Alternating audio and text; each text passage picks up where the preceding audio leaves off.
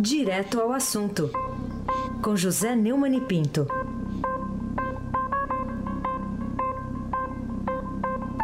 Neumani, bom dia. Bom dia. Que país é esse? É o do futebol.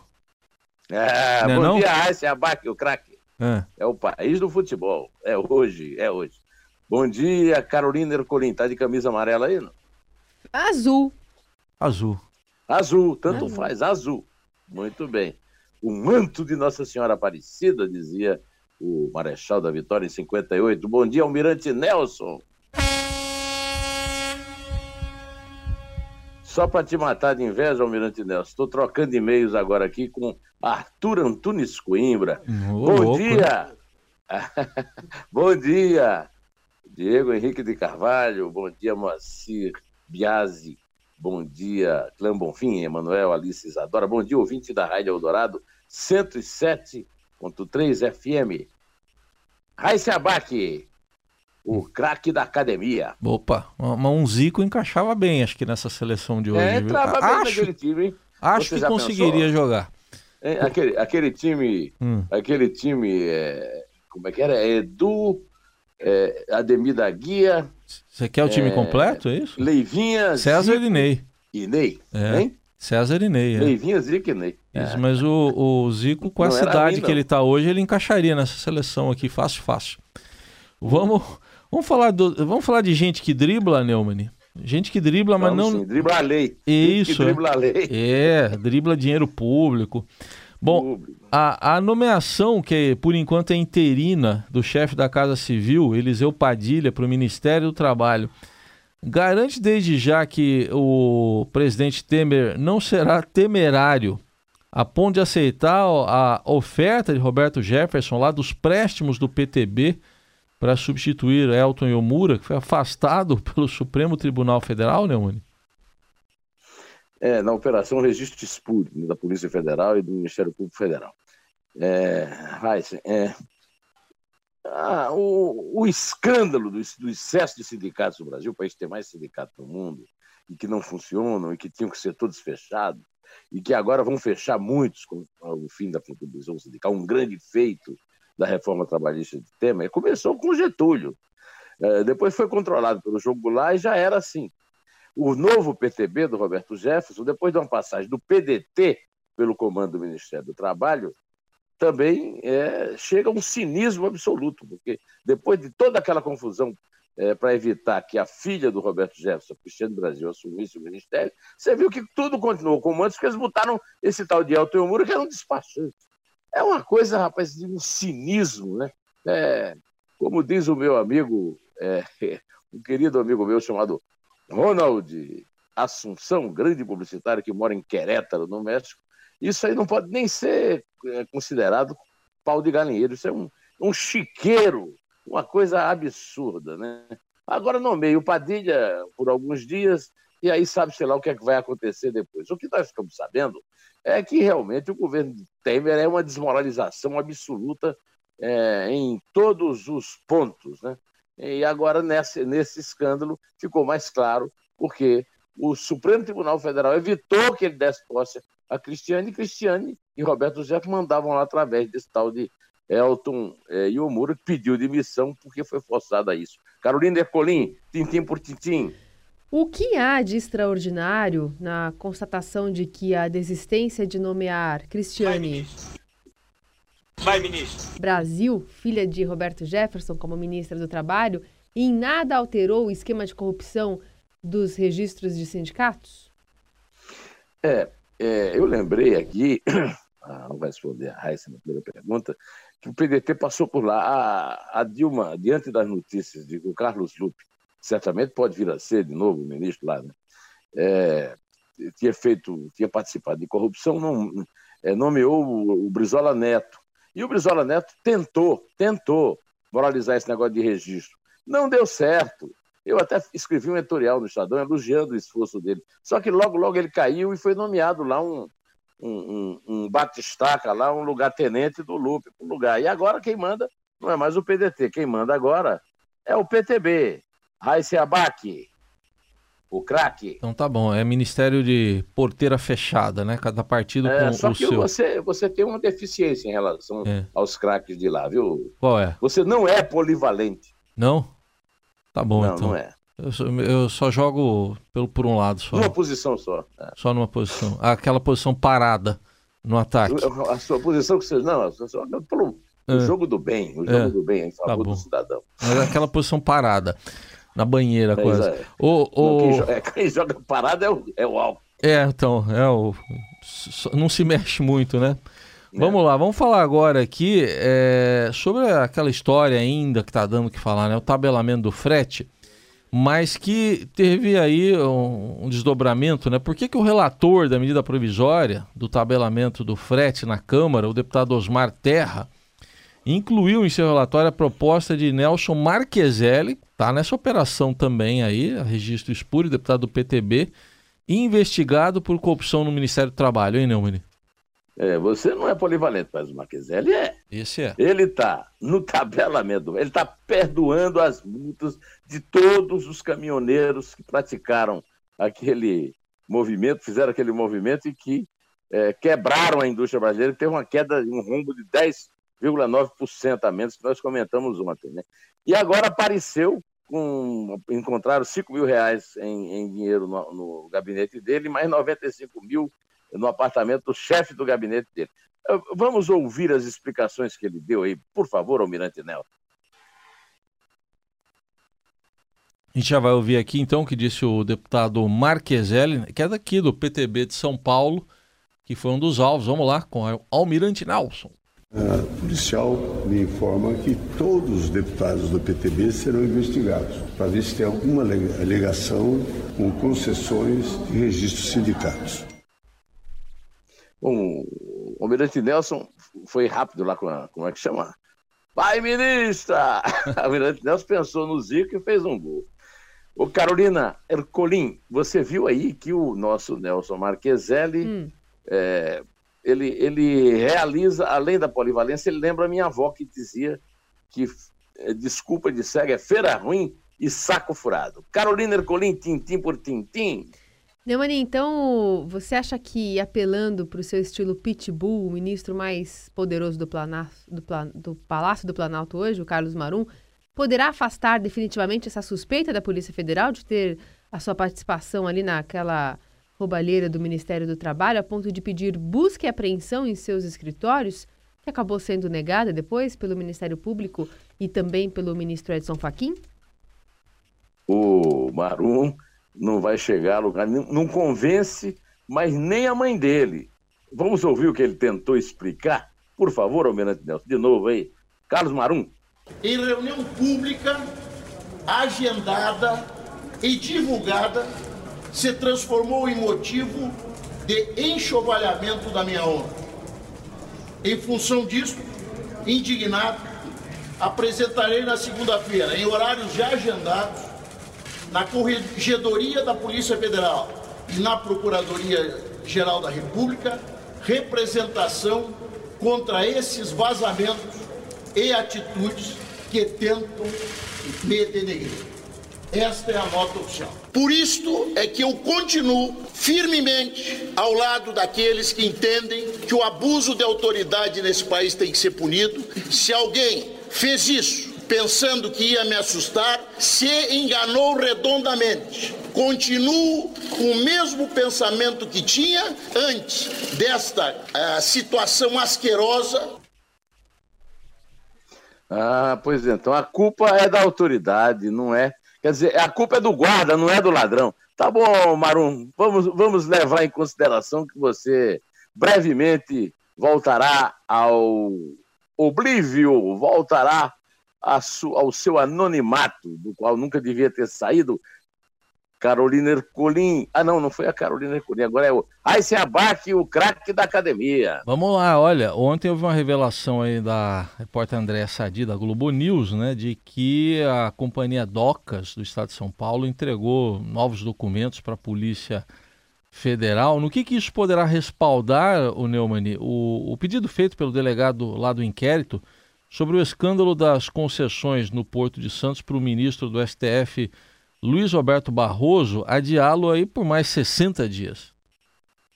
É, tá adiando muito, mas realmente essa notícia que a, a Andréa Sadi trouxe na Globo News ontem, eu também a vi no Jornal Nacional da Globo, né? É, ela pode dar uma boa justificativa para o ministro adiar mais, porque realmente a Polícia Federal é, encontrou uma novidade no caso. A Companhia DOCA do Estado de São Paulo, a CODESP, que é a estatal que administra o Porto de Santos, entregou à Polícia Federal, a pedido da própria Polícia Federal, o registro de pagamentos feitos à empresa JP Tecnolimp durante 15 anos, que somam quase 60 milhões de reais. Os investigadores do inquérito dos postos suspeitam que a JP Tecnolimp tem como sócia oculta outra empresa, a Iland Brasil. A Eliland Brasil, aliás, é apontada pelos investigadores como empresa de fachada usada pelo coronel João Batista Lima Filho para escoar recursos de contratos no Porto de Santos, onde o presidente Michel Temer tem influência política desde os anos 90. O coronel Lima é coronel aposentado da Polícia Militar de São Paulo e é tido como um maior amigo do Temer, apontado pelos delatores como o cara que recebe propina. Só que ele é intimado pela Polícia Federal e nunca vai depor. O, o ministro Barroso, que você citou na pergunta, meu caro amigo Aysen Academia, ele é, prendeu, mandou prender mandou prender. E ainda assim, preso, o, o, o Lima não foi depois alegando problema de saúde. Mandou a junta médica lá entrevistá-lo. Essa história é aquela história que eu já contei aqui, primeiro da Rodrimar e depois mais ainda da Libra, que deu um milhão de reais de doação ao Temer e ganhou o direito de concessão renovável para a eternidade de 70 anos. Hein? Carolina Ercolim, agora sim. O, o eu queria saber de você sobre a morte de um bebê de sete meses em Manaus, vitimado por sarampo, e as deficiências de programas de vacinação de várias doenças infecciosas, né, como o pólio, que demonstra uma perda grave de qualidade, de credibilidade na saúde pública no Brasil no atual governo. Claro que é um, é um índice que já vem caindo ao longo dos anos, mas a gente tem observado o números piores né, nesse governo. É, o, o, Estado brasileiro está num estado de depauperação total. Ah, eu tenho frequentado a agência do Banco do Brasil, minha mãe tem uma conta lá e eu que administro, e é, o Banco do Brasil virou um favelão.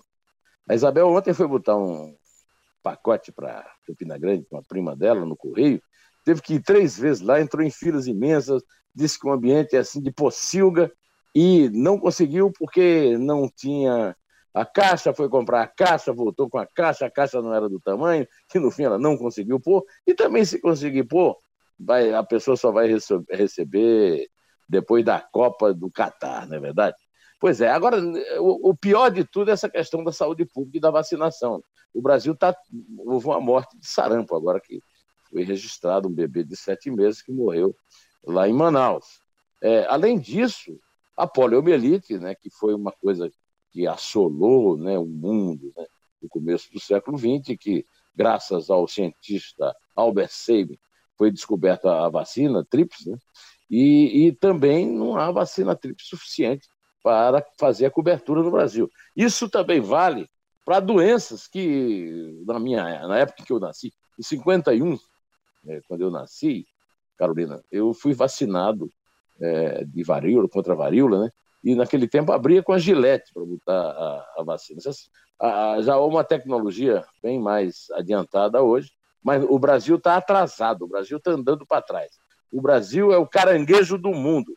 Raíssen Abac, o craque da academia. Bora! Vamos falar aqui, ô Neumann, dessa. A gente está vendo aí uma ofensiva do Congresso Nacional contra as canetadas do Supremo Tribunal Federal. Essa ofensiva foi noticiada pelo BR18, aqui no portal do Estadão. E também foi tema do primeiro editorial do jornal ontem, né? Qual a importância, então, dessa ofensiva? É, mesmo falando dele um dia depois, é, esse, esse editorial é muito importante, porque o que é que acontece? Nós já temos aqui comentado várias vezes, inclusive eu, eu tenho um, um, um artigo que está circulando no blog, que se chama Suprensa, é, Suprema Tabolagem Federal, né, me referindo ao jogo, porque o Supremo Tribunal Federal, ele, ontem eu falei isso, né? E, eu, nesse artigo eu escrevi que eles são 11 Supremos. Né? Mas o Joaquim Falcão, que entende mais disso que eu, falou em 14. E eu, ontem eu comentei o Marco Aurélio, que disse que são pelo menos três: a segunda turma, a primeira turma e o plenário. Agora, o pior de tudo são as decisões monocráticas. Por exemplo, a decisão do, do, do Toffoli de soltar o Zé Disseu e, e deixando livre para viajar, disse que vai para o exterior, participar de congressos e tal, condenado a 30 anos de cadeia, desafiando uma jurisprudência do Supremo que permite que o juiz de primeira instância é, prenda condenados, condenados em segunda instância. Né? É, casos é, absolutamente grotescos. Né? E aí, o, o, a nota lá do Zé Fux, do, do BR-18, ontem, e o comentário do, do, editorial do Estadão mostrava que já passou em termina, estado terminativo né, a lei que acaba com esse negócio de é, ministro do Supremo ficar tomando decisão encanetada, as chamadas decisões monocráticas, e é submetendo não a turmas, mas ao plenário. O, fica parecendo assim, até uma vingança do Poder Legislativo. O Poder Legislativo precisa legislar, porque como o Poder Legislativo não legisla, o Supremo está legislando e está legislando na base da ditadura, cada ministro decidindo a favor dos seus amigos. É, essa decisão do Toffoli é, a respeito do Zé Disseu é, acima de tudo, um escândalo, né? porque, afinal de contas, o Zé Disseu foi chefe dele, era o chefe da Casa Civil no governo Lula, ele era advogado, ele era da, da, da, da assessoria jurídica do Zé Disseu. Depois foi advogado-geral da União no governo do Lula. Né? Só faltava agora ele assumir a presidência em setembro e mandar soltar o Lula.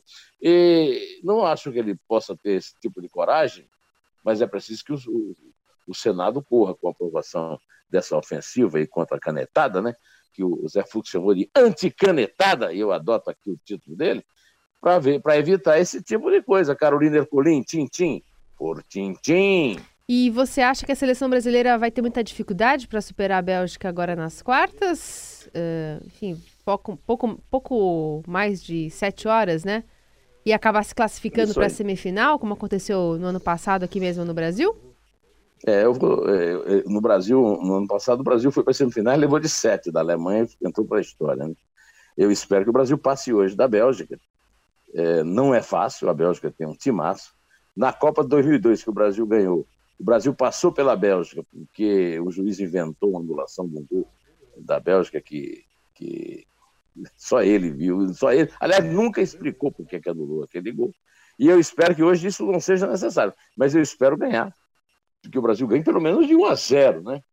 É, porque é, ir para os pênaltis com aquele goleiro de 3 metros de altura vai ser o tal do Courtois, né? Goleiro do Chelsea, é isso? O, o... Isso, do Chelsea. Do Chelsea, é colega do William, né? É. E, e, do, e, do, e do outro belga lá, o Hazard, né? É, pois então, eu espero que o Brasil ganhe. É, eu aproveito aqui para lembrar que na minha entrevista dessa semana, o, o entrevistado é o grande craque Afonsinho, o cara que durante 20 anos foi o único jogador no Brasil que teve passe livre e depois o passe livre foi estendido por lei a todos os jogadores. Mas é, hoje eu ganhei um pouquinho de tempo aqui para poder ouvir um pouco mais de uma obra-prima da música brasileira que se refere ao que vai acontecer hoje. Não é domingo, hoje é sexta-breja, mas a música que eu vou tocar é com o Wilson Simonal um grande, um clássico do Milton Nascimento e do Fernando Branco, o Brasil é o país do futebol, é o país do Zico, ídolo do, do nosso almirante Nelson, e meu é o país do Ademir da Guia, ídolo do Seba. Qual é o seu ídolo no futebol, Carolina Ercolim?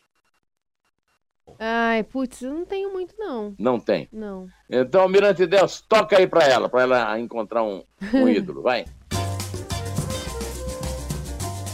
Olha aí, o da torcida. Fica ligado que a letra desse samba é o maior barato. que sarro, fotografa. Brasil está vazio na tarde de domingo, né?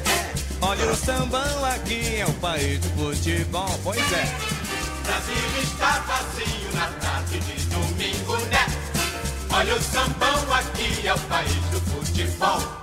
Fundo deste país, ao longo das avenidas, campos de terra e grama, Brasil só é futebol. 90 minutos de emoção e alegria. Esqueça a casa e o trabalho, a vida fica lá fora e tudo fica lá fora. Inferno fica lá fora. As dores ficam lá fora.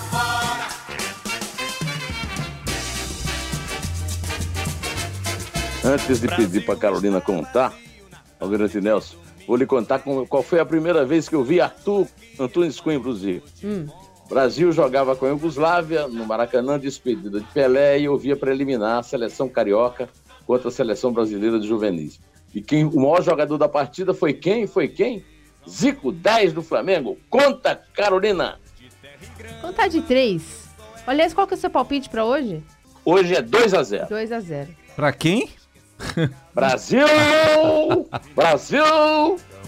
Mas eu vou contar de 3 ainda assim. É 3. É 2. É 1. Um. Em pé. Esqueça a casa e o trabalho, a vida fica lá fora e tudo fica lá fora. Inferno fica lá fora. E as dores ficam lá fora.